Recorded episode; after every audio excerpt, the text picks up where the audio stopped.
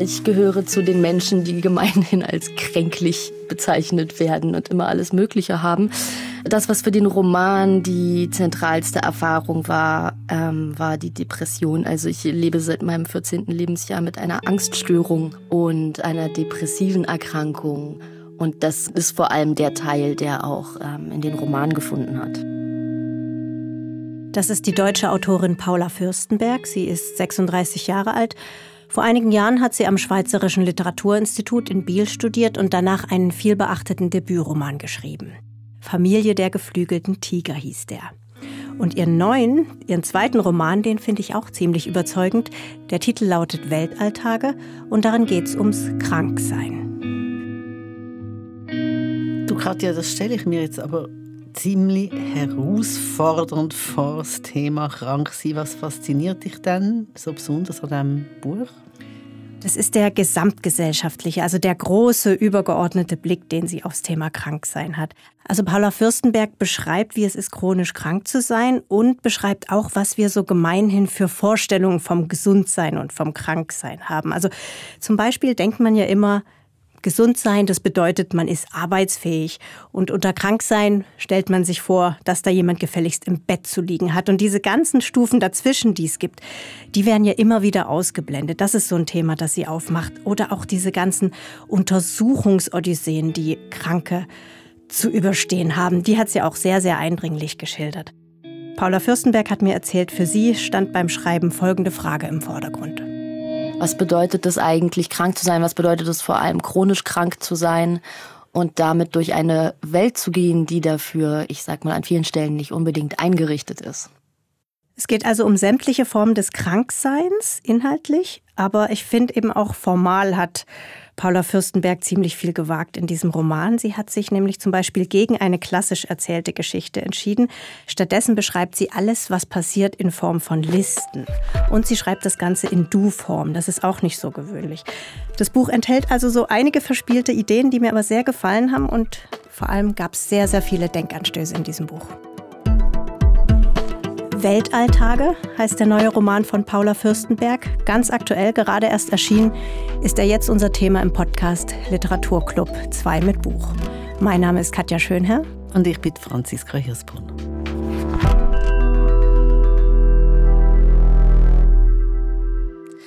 Ein Buch über das Kranksein, das ist ein weites Feld, habe ich jetzt so den Eindruck, wenn ich dir zulasse, Katja. Ein weites Feld, wie es am Schluss vom Fontane seiner Effi Brist heisst. Erzähl doch einfach zuerst mal ein bisschen etwas von der Handlung.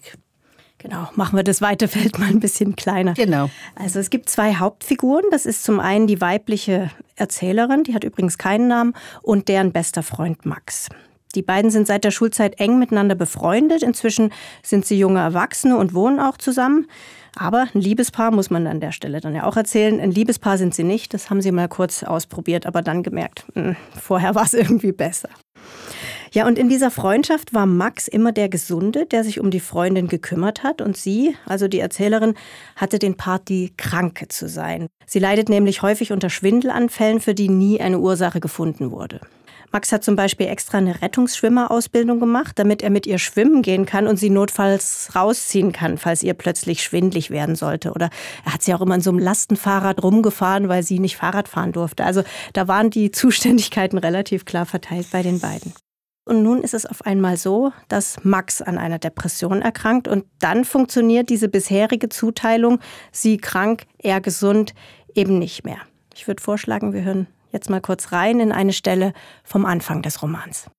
Dies ist die Geschichte von Max, und weil sie eine Krankengeschichte ist, beginnt sie mit seinen Symptomen. Max bekam die ganze Palette. Schlaflosigkeit, Freudlosigkeit, Appetitlosigkeit, Antriebslosigkeit, Hoffnungslosigkeit, Lustlosigkeit, Ruhelosigkeit, später auch Sprachlosigkeit. Dass man eine Krankheit und ihre Symptome bekommt, als wären sie ein überraschendes Geschenk, gehört zu den vielen sprachlichen Beschönigungen und Vertuschungen, mit denen ihr versucht, eure Krisen in händelbaren Päckchen zu verstauen, damit sie weniger bedrohlich erscheinen. Dabei ist das Gegenteil richtig. Max bekam nichts und verlor viel. Es gibt bei Krankheit eine grundsätzliche Verwirrung, ob man etwas bekommt oder verliert. Was hast du und was fehlt dir, meinen dasselbe. Du hast mit beiden Wendungen deine Schwierigkeiten, aber in Max Fall plädierst du eindeutig fürs Fehlen. Seine Verluste äußerten sich also in Symptomen wie aus dem medizinischen Lehrbuch, und trotzdem erkanntet ihr ein ganzes Jahr lang nicht, was mit ihm los war. Also wenn ich jetzt äh, Paula Fürstenberg so zuhöre, beziehungsweise der ähm, Lara Körte, wo aus der Paula Fürstenberg ihrem neuen Roman vorgelesen hat, dann denke ich mir, also selbst wenn man jetzt nicht böswillig äh, sich abgrenzen will von Menschen, die krank sind, ist es vermutlich gar nicht möglich, eine äh, gute Sprache zu finden für Krankheit. Also man sagt halt, überkommen, man kommt eine Krankheit über, auch wenn man durch eine schwere Krankheit ja dann ganz viel verliert oder man fragt, was hast oder was fehlt dir, auch wenn die zwei Fragen sich widersprechen. Mhm. Aber diese Beobachtungen sind halt so schön, weil man auf die achtet man ja im Alltag gar nicht. Und mhm. solche Denkanstöße gibt sie eben ständig. Paula Fürstenberg hat sich beim Schreiben wirklich ganz intensiv mit unserer Art, über Krankheiten zu reden, auseinandergesetzt. Also gerade wenn wir uns die Umgangssprache anschauen, die wir haben und in der Krankheiten sehr häufig benutzt werden, um zum Beispiel Beleidigungen zu erzeugen. Ne? Also das Wort Idiot stammt von einer Diagnose, von der Idiotie, eine Diagnose, die es nicht mehr gibt. Und davon gibt es unzählige Beispiele. Also die Umgangssprache benutzt körperliche und Krankheitsmetaphern sehr häufig zur Abwertung. Und die andere Sprache, die wir dem gegenüber haben, wäre so das eher kalte Fachlatein, was aber was Bürokratisches und Kaltes und Technisches hat. Und dazwischen eine Art dritte Sprache zu versuchen zu finden, war häufig eine Herausforderung. Du Katja, jetzt muss ich an ein anderes Buch denken. Ich ahne schon an welches. Krankheit als Metapher. Genau, war auch das erste, an das ich denken musste. Ja. Das ist von der amerikanischen Autorin Susan Sontag und das ist in den 70er Jahren, ähm, in den späten 70er Jahren, wirklich einer der wichtigsten Essays überhaupt. Das haben, glaube ich, fast alle gelesen und Susan Sontag schreibt in diesem Essay über ihre eigene Krebserkrankung. Und später hat sie ihn dann noch angereichert, ergänzt durch ähm, Überlegungen zum Thema AIDS, wo ja fast noch also nein, nicht fast, sondern wo ja wirklich noch sehr viel mehr tabuisiert war als der Krebs. Also Krankheit als Metapher, das ist eine Streitschrift gegen das Verdrängen und das Verschleiern von Krankheit, gegen die Tabuisierung von gewissen Erkrankungen, gegen die Ausgrenzung von kranken Menschen und es geht auch besonders gegen Schuldzuweisung. Das ist ja etwas, was noch etwa passiert, also dass man der Kranken sagt, sie sagen selber schuld an ihrer Krankheit, also überspitzt gesagt, äh, wer depressiv ist, mit seinem Leben hadert, irgendwie nicht Schlag kommt, der kommt ganz sicher Krebs über. Das hat, hat immer alles in sich reingefressen. Ne? Genau, ganz genau. Das ist, das ist der Metaphern und da gibt es auch ein tolles Buch dazu, ein sehr äh, trauriges und berührendes vom ähm, Schweizer Autor Fritz Zorn. Mars heißt das von 1977. Das ist ein Buch, das sich ganz stark gegen seine tötelige Kindheit an der Zürcher Goldküste richtet und wo er selber das Gefühl hat, der Autor, ja, ja, klar, eben, will ich so leiden an meiner Kindheit, muss ich damit rechnen, dass ich Krebs bekomme und er kommt dann auch über. Ich habe, dass wir an Susan Sonntag denken müssen, das kommt jetzt auch nicht von ungefähr. Also Paula Fürstenberg hat mir erzählt, dass der Essay für sie eben auch ganz, ganz wichtig war beim Schreiben dieses Buches und vor allem, dass sie diese Schuldfrage sehr beschäftigt hat. Also diese Frage, wieso ist das so, dass Kranken oft die Schuld an ihrer Erkrankung gegeben wird? Meine Figuren finden darauf eine Antwort oder sie stellen eine These auf, die ich teile, dass wenn man den strukturellen Gegebenheiten die Schuld an den Erkrankungen geben würde, also der Qualität unseres Trinkwassers, unsere Lebensverhältnisse, unsere Arbeitsbedingungen, dass das wahnsinnig viel Angst machen würde. Und dass deswegen, um selber nicht Angst um sich zu haben, die Erkrankten immer selber schuld sein müssen, damit man sich auch einbilden kann, dass man sich davor schützen könnte.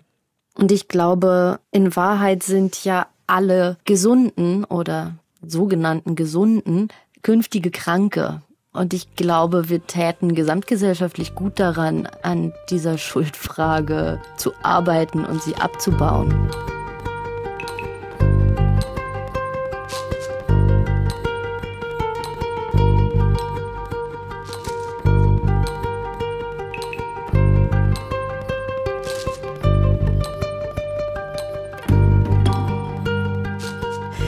Also strukturelle Gegebenheiten und deren Einfluss darauf, ob wir gesund sind oder krank werden. Das ist ein ganz, ganz großes Thema im Buch. Paula Fürstenberg wühlt deshalb auch in der Kindheit ihrer Figuren und versucht, Ursachen für deren Krankheiten zu finden. Max und die Erzählerin sind zum Beispiel beide bei alleinerziehenden Müttern groß geworden und das Geld war zu Hause immer, immer knapp. Und mir hat ein Medizinsoziologe erzählt, dass Menschen, die von Armut betroffen sind, statistisch betrachtet deutlich kürzer leben als wohlhabende Menschen. Eine gute Gesundheit und finanzieller Wohlstand hängen also eng miteinander zusammen. Und solche Muster sehen wir nahezu bei allen Erkrankungen. Wir sehen es bei Herzinfarkten, wir sehen es bei psychischen Erkrankungen, wir sehen es bei Erkrankungen im Kindesalter, dass ihre soziale Lage sehr viel damit zu tun hat, ob sie die Chance auf ein gesundes Leben haben oder nicht. Das ist Professor Dr. Nico Dragano. Er leitet das Institut für medizinische Soziologie an der Heinrich-Heine-Universität in Düsseldorf in Deutschland. Und er forscht dort also nicht zu den individuellen Krankheitsursachen eines Patienten, sondern hat einen gesamtgesellschaftlichen Blick darauf, was Menschen krank macht. Und von ihm wollte ich wissen, ob er das, was wir vorhin besprochen haben, auch kennt, nämlich, dass man Kranken oft die Schuld an ihrer Erkrankung gibt. Hm, ja, ja, das ist ganz typisch. Äh, das trifft ja auch auf andere Erkrankungen zu, Lebensstilassoziierte Erkrankungen wie Herzkrankheiten. Dann ist man schnell dabei, ja, der hat ja geraucht. So, aber die nächste Frage ist, warum hat der geraucht? Ja, wie ist der an die Zigarette gekommen? Und dann ist man ganz schnell bei strukturellen Fragen. Ja, warum zum Beispiel gibt es kein konsequentes Werbeverbot äh, für Tabakprodukte? Und wenn man dann in die Historie äh, des Patienten schaut, vielleicht hat er vor 30 Jahren angefangen, als der Einfluss der Tabakindustrie noch viel, viel höher war. Und wenn man dann tiefergehende Fragen stellt, dann ist man ganz schnell eben bei strukturellen Ursachen. Nur wir machen uns das häufig sehr einfach und schreiben das einfach der Person zu. Die ist das selber schuld, die muss sich einfach mehr bewegen, statt die Frage zu stellen, warum bewegt die Person sich eigentlich nicht? Und dann ist man sehr schnell bei Problematiken, die die Person zum Teil vielleicht alleine gar nicht mehr auflösen kann diese Reduktion und die Zuschreibung von Krankheitsursachen auf die Person, das ist grundfalsch. Mit den Junkies ist es ja genau das Gleiche. ich erinnere mich so an in den 70er, 80er Jahren auf dem Höhepunkt der Heroinkrise sind sie einfach schlicht nur moralisch verwerflich gewesen. Wobei, wenn ich jetzt so einem Nico Dragano zuhöre, denke ich, ja, aber vielleicht ist eine, eine, Gesellschaft, also nicht nur der einzelne Mensch, sondern eben auch eine Gesellschaft insgesamt ähm, von einer Krankheit schlicht überfordert und, und will dann gar nicht mehr die Frage stellen, wie, was treibt all die Menschen in die Zucht. Ich habe also das Gefühl, das ist heute nicht viel anders als früher. Mhm. Naja, ich, ich teile schon auch die Meinung von Paula Fürstenberg, dass dieses Schuld in die Schuhe schieben so ein, so ein Verdrängungsmechanismus ist, um sich nicht damit befassen zu müssen, mhm. dass es einen auch mal selbst treffen kann. Aber Nico Dragano, der kennt noch einen anderen Grund für dieses Verhalten. Die Psychologen sagen, wir machen das, weil wir eine Tendenz dazu haben als Menschen. Es gibt etwas, das nennen die den fundamentalen Attributionsfehler. Das bedeutet, wenn wir das Verhalten anderer beobachten, dann schreiben wir dieses Verhalten immer irgendwelchen vermuteten individuellen Ursachen zu. Die Person tut das, weil die zum Beispiel faul ist. Oder die Person tut das, weil die einen schlechten Charakter hat. Dazu neigen wir Menschen. So, wir beobachten eine Person und versuchen dann die Erklärung auch innerhalb dieser Person zu finden. Und es fällt uns schwer, den Fokus aufzuziehen. Das ist sozusagen ein, ein typischer Denkfehler des Menschen. Und dann hat Nico Dragano noch was gesagt, was ich besonders spannend fand und wo ich mich auch selbst ertappt gefühlt habe. Als lustiger Zusatz noch, wenn wir unser eigenes Verhalten beobachten, dann überbetonen wir die strukturellen Faktoren. Und wenn ich mich dann selber frage, warum ich zu wenig Sport mache, dann heißt es, ja, ich muss immer so lange arbeiten, ähm, ja, Fitnessstudio ist zu teuer, was alles richtige Dinge sind. Bei mir selber betone ich das dann über. Aber wenn ich andere beobachte, dann sage ich immer, das sind irgendwelche persönlichen Eigenschaften. Und dann kommt der Zeigefinger hoch.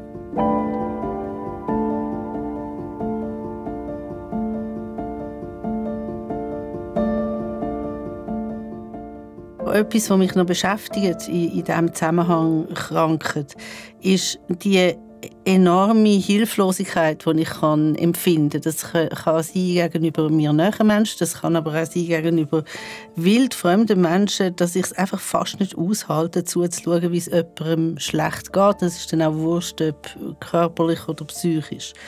Und dann anfangen, ja, mich abzugrenzen. Also ich weiß nicht, das kennst du vielleicht auch, oder? Dass ich dann Straßenseite wechsle, wenn ich sehe, ah, jetzt kommt wieder der und mit dem ist das. Ähm, man, will, man, will, man will gar nicht damit konfrontiert. Ja, ja, genau. Das sagt dann irgendwie so dumme Sachen, wo, ja und einem nachher leid tut. Aber das mit den dummen Sachen, das kennt Paula Fürstenberg eben auch so gut. Also gerade dieser Tipp äh, mit dem mach doch mal mehr Yoga äh, gegen eine Depression oder so. Ähm, sie meint halt auch diese gut gemeinten Tipps, die sind meistens auch wirklich nur gut gemeint und ein klassisches offenes Ohr wäre manchmal mehr wert. Also die Hilflosigkeit der anderen mit einem Kranken umzugehen, das ist auch ein Thema in Weltalltage. Du, wieso heißt der Roman eigentlich Weltalltag? Ich finde es einen schönen Titel. Paula Fürstenberg hat es mir so erklärt. Das Buch heißt Weltalltage, weil die Erzählerin seit ihrer Kindheit an chronischem Schwindel leidet und immer wieder von diesen Schwindelanfällen heimgesucht wird. Und weil Schwindel ja ein Problem mit der Schwerkraft ist und mit der räumlichen Orientierung und mit der sogenannten Raumkonstanz und sie sich so das Weltall vorstellt, spricht sie von diesen Tagen als Weltalltage. Es gibt aber noch andere Gründe für diesen Titel. Die Erzählerin hat nämlich an ihren Schwindeltagen das Gefühl, dass kranke Menschen gerne in den privaten Raum abgeschoben werden oder dass Krankheit im privaten und im Bett stattzufinden hat und sie sich von der Welt isoliert fühlt an diesen kranken Tagen und das Weltall eben ein Ort von großer Distanz und Ferne ist und auch deshalb für sie ein stimmiges Bild ist. Und ich mochte gerne daran, dass auch das Wort Alltag darin steckt, dass für sie als chronisch Kranke krank zu sein eben auch kein Ausnahmezustand ist, keine vorübergehende Pause, sondern Alltag, eine Art Dauerzustand. Du Katja, ich würde ganz gerne mal einen kleinen Gump zurück machen. Du hast am Anfang gesagt, es geht um eine Freundschaft, wo die Rollen klar verteilt sind. Äh, der Mann ist gesund, die Frau ist krank. Der Mann unternimmt einiges, also baut irgendwie einen Veloanhänger, dass er einen Ausflug machen mit ihr, äh, dass sie ihr, ihr Kranksein nicht so hart muss erleben. Und dann ist das Ganze gekippt, jetzt sind beide krank. Was macht das denn mit diesen zwei? Was macht das mit dieser Freundschaft? Da kommt jetzt das, der klassische Begriff, der an solchen Stellen dann immer im Klappentext steht. Die Freundschaft steht jetzt vor einer Zerreißprobe. Okay. Also, ja, also es ist jetzt wirklich die bisherige Balance gekippt. Max muss wegen seiner Depression in die Klinik und er bricht dann sogar den Kontakt zu seiner Freundin, also zu der Erzählerin ab. Und die macht sich nun Vorwürfe, sein Leiden nicht richtig ernst genommen zu haben. Wobei er sie immer ernst genommen hat, aber sie hat bei ihm eben nicht rechtzeitig erkannt, dass es ihm wirklich schlecht geht. Dazu noch mal eine Passage aus dem Buch. Du bliebst an diesem Morgen und im ganzen nächsten Jahr eine schlechte beste Freundin. Du sagtest, fahr mal wieder in den Urlaub. Du sagtest, heute Abend trinken wir Bier. Dass Bier trinken und in den Urlaub fahren in etwa die dümmsten Dinge sind, die man bei einer psychischen Erkrankung machen kann, wird dir eine freundliche Ärztin erst erklären, als Max dich schon eine Weile nicht mehr anruft. Du weißt was, abgesehen davon, dass das auch wieder so eine schöne Stelle ist, die beschreibt, wie, ja, wie man wirklich auch einfach äh, muss navigieren und wie es einem kann passieren dass man eben so blödes Zeug sagt, wie hm, wir trinken heute Abend Bier oder du könntest wieder mal in die Ferien. Ähm, die Erzählerin redet sich selber in Du-Form an. Das ist ja eher selten. Wie liest sich das? Da musste ich mich wirklich am Anfang ein bisschen dran gewöhnen. Also ich habe schon gleich beim Lesen gespürt, dass sie mit dem Du jetzt nicht mich anspricht, aber gleichzeitig wusste ich auch nicht so gleich, mit wem sie nun redet. Aber mit der Zeit fand ich dann irgendwie schon, dass das ganz gut passt, weil die Erzählerin ist ja so am Nachdenken, die ganze Zeit so am Reflektieren und führt eben in dieser Du-Form eine Art Zwiegespräch mit sich selbst. Das Du ist ihre Form des Nachdenkens und der Distanz und des Außenblicks auf sich selber.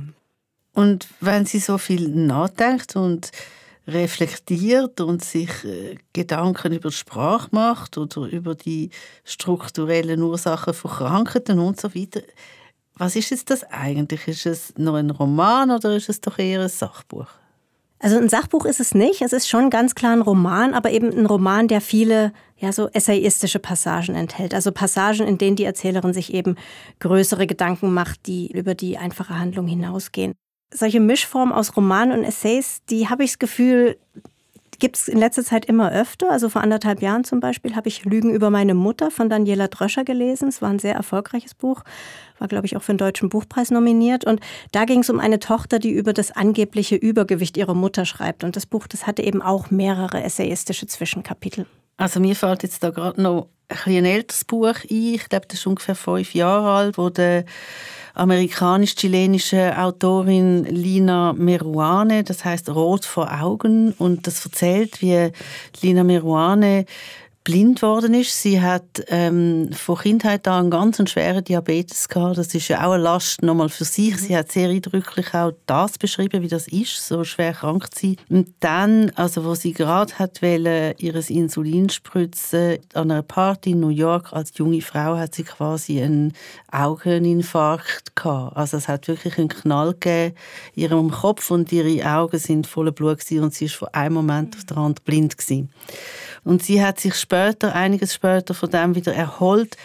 Aber was ihr Buch Rot vor Augen für mich so spannend gemacht hat, das ist etwas Ähnliches vielleicht, oder? Wie jetzt bei der Paula Fürstenberg. Ähm, es Schreiben entlang von Schnittstellen. Also einerseits geht es wirklich romanhaft um Liebe, um Solidarität, Hilfsbereitschaft, Wut, Angst, la Und auf der anderen Seite tut sie so verschiedene allgemeingesellschaftliche Fragen ins Spiel bringen.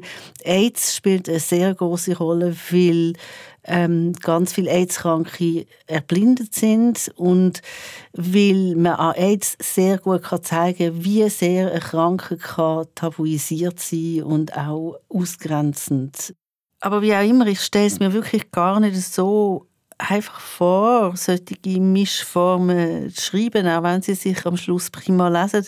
Man muss ja gleich irgendwie eine Handlung ähm, vorantreiben, erzählen und, und das gleichzeitig noch so in übergeordnete Gedanken einbetten, dass die nicht einfach wie so aus dem Lexikon daherkommen. Mhm. Genau, also es ist sicher nicht leicht, da die richtige Form zu finden. Wann treibe ich Handlung voran? Wann ist jetzt wieder Zeit für, für übergeordnete Gedanken? Paula Fürstenberg hat ihren Roman in Listen unterteilt. Also das war ihr Mittel, damit um, mhm. umzugehen. Und ähm, ich glaube, ich muss das kurz erklären, damit jetzt kein falscher Eindruck entsteht. Also da sind jetzt also nicht, nicht Baustiliste sozusagen. genau, eben. Also es sind jetzt nicht tausend Aufzählungszeichen in dem Buch und dahinter steht jeweils nur ein Wort, sondern da stehen nach diesen einzelnen Aufzählungszeichen stehen dann schon immer ganze Absätze, mal längere, mal kürzere. Und die stehen immer in einem Kapitel. Also jedes Kapitel hat eine Überschrift und darunter folgt dann eine Liste mit Absätzen, die dazu passen. Mal so als Beispiel, das erste Kapitel heißt zum Beispiel Liste möglicher Anfänge und dann kommen verschiedene mögliche Anfänge für das Buch, in denen man jeweils unterschiedliche Sachen erfährt und so wird die Handlung schon mit dem Anfang mhm. äh, äh, vorwärts äh, gebracht. Ne? Paula Fürstenberg hat mir erzählt, dass es gar nicht so leicht war, jeweils die richtige Kapitelüberschrift, also den richtigen Listentitel zu finden. Denn wenn der Listentitel dann mal da ist, dann, dann gibt er ja auch ganz genau vor, welche Teile der Geschichte an der Stelle dann auch erzählt werden können und was weggelassen werden muss. Aber sobald der Titel jeweils stand, hat sie gesagt, hat ihr die Arbeit richtig Spaß gemacht. Und was natürlich auch ein großer Vorteil der Liste ist beim Schreiben war, ein Freund von mir hat das bezeichnet als, sie entfernt den narrativen Schleim. Also dadurch, dass ich so von Absatz zu Absatz springen kann mit nur einer Zahl oder einem Spiegelstrich, kann ich lange Übergänge weglassen. Und das erlaubt mir eine Sprunghaftigkeit innerhalb meines Erzählkosmos, die auch wahnsinnig viel Spaß gemacht hat. Ich habe sehr viel auch Absätze ausgedruckt, auseinandergeschnitten und kollagiert, also ganz haptisch, physisch gearbeitet, alle Einzelteile ausgebreitet, versucht in eine Reihenfolge zu bringen. Es war auch ein großer Collagespaß auf eine Art. Und es war eine Ausbruchmöglichkeit aus meinem Erzählkosmos. Ich kann einfach einen neuen Listentitel setzen und sagen, so, jetzt ähm, reden wir halt mal über Metaphern oder eben an dem Punkt, an dem meine Hauptfigur sehr wütend auf ihren besten Freund ist. Zu sagen, so, jetzt schreibe ich eine Liste mit gewalttätigen Frauen der Geschichte und breche einfach einmal aus aus meiner eigentlichen Handlung. Das hat die Liste auch sehr leicht gemacht. Das klingt irgendwie super. Ich habe eh gerne Listen. also, ähm, ja, so ein, oder auch so ein Wort wie Listentitel. Das ist einfach irgendwie, ähm, das, das hat so etwas Witziges. Überträgt sich dann der Spaß, wo die Autorin hat beim Schreiben bei dir aufs Lesen. Ja, auf jeden Fall. Also das ist, wie man so schön sagt, mal was ganz anderes. Es ist ein Buch voller kluger Beobachtungen und Anregungen. Man hat eine Geschichte, man lernt was dabei und ich finde es vor allem wirklich schön originell, weil sich Paula Fürstenberg getraut hat, diese klassische Romanform zu verlassen.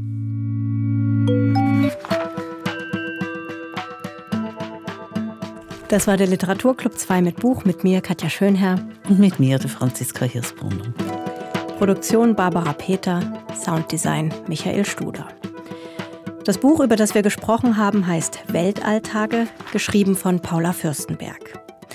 Weltalltage hat 320 Seiten und ist bei Kiepenheuer und Witsch erschienen. Die Ausschnitte aus dem Buch hat die Schauspielerin Lara Körte gelesen. Alle Angaben zu diesem Podcast finden Sie auch auf srf.ch-audio unter dem Stichwort Literaturclub 2 mit Buch.